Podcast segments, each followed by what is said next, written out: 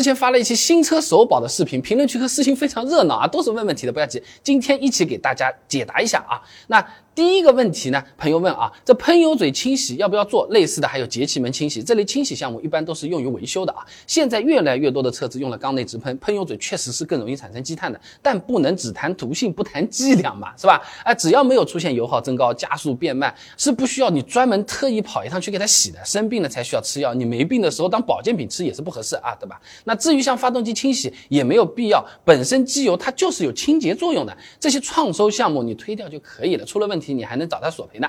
第二个朋友呢问到，没跑到公里数要不要去换这个机油？哎，像这本保养手册上就有讲的，一年或者一万公里更换机油，哪个先到以哪个先到为准啊。那车子比较新，在质保期内你你就按照手册来嘛，老老实实的保养，省得麻烦。如果已经是出保了，每年跑的这个里程确实也是比较少，你比如说就跑个五千公里，那根据论文的说法呢，稍微延长一点时间去保养的问题不会太大，车子不会爆炸的啊。但是你不要超出太多啊，两年才去这种是不行的啊。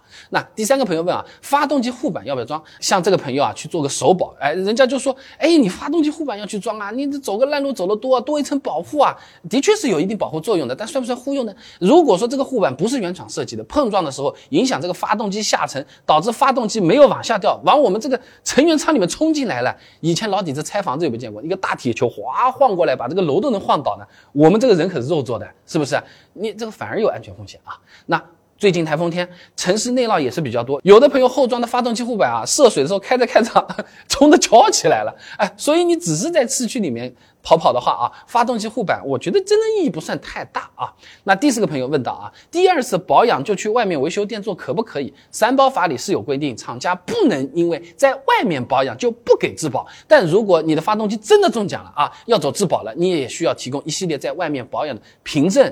资质证明它比较麻烦的，真的想要省一点的话，你每次只在 4S 店换个机油、机滤，留个记录嘛。像什么空调滤芯啊、洗个车子啊、啊各种清洁啊，你自己买来搞一搞就可以了嘛，这个没关系的，不影响质保的啊。那第五个朋友说啊，第一次保养就让车子换这个刹车片。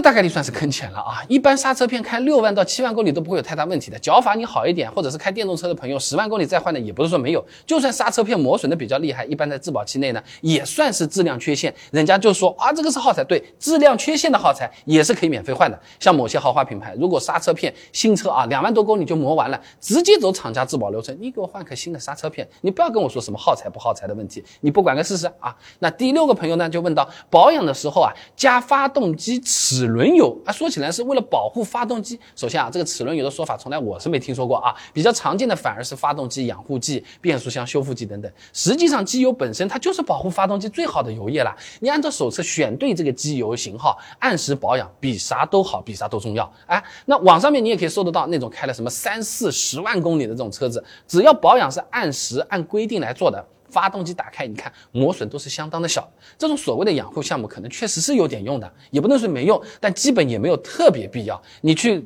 感冒开了个药，他再给你开了个维生素片，你也不能说他错。对不对？那除了保养的时候会遇到这些问题啊，其实车子出故障要修的时候，4S 店它还是有不少坑钱的手段的。那哪些手段是 4S 店比较常用的，我们可以避开的？哪些呢？是我们咖啡一喝到了楼下刷卡的时候心都要痛的？哎，大家都知道收费高啊，坑也是多啊。为什么有些朋友就是愿意去 4S 店喝咖啡呢？哎，想知道这些内容很简单，关注我，点我的头像进主页，搜索关键词 4S 店，哎，你相关的内容现成的，你随便看啊。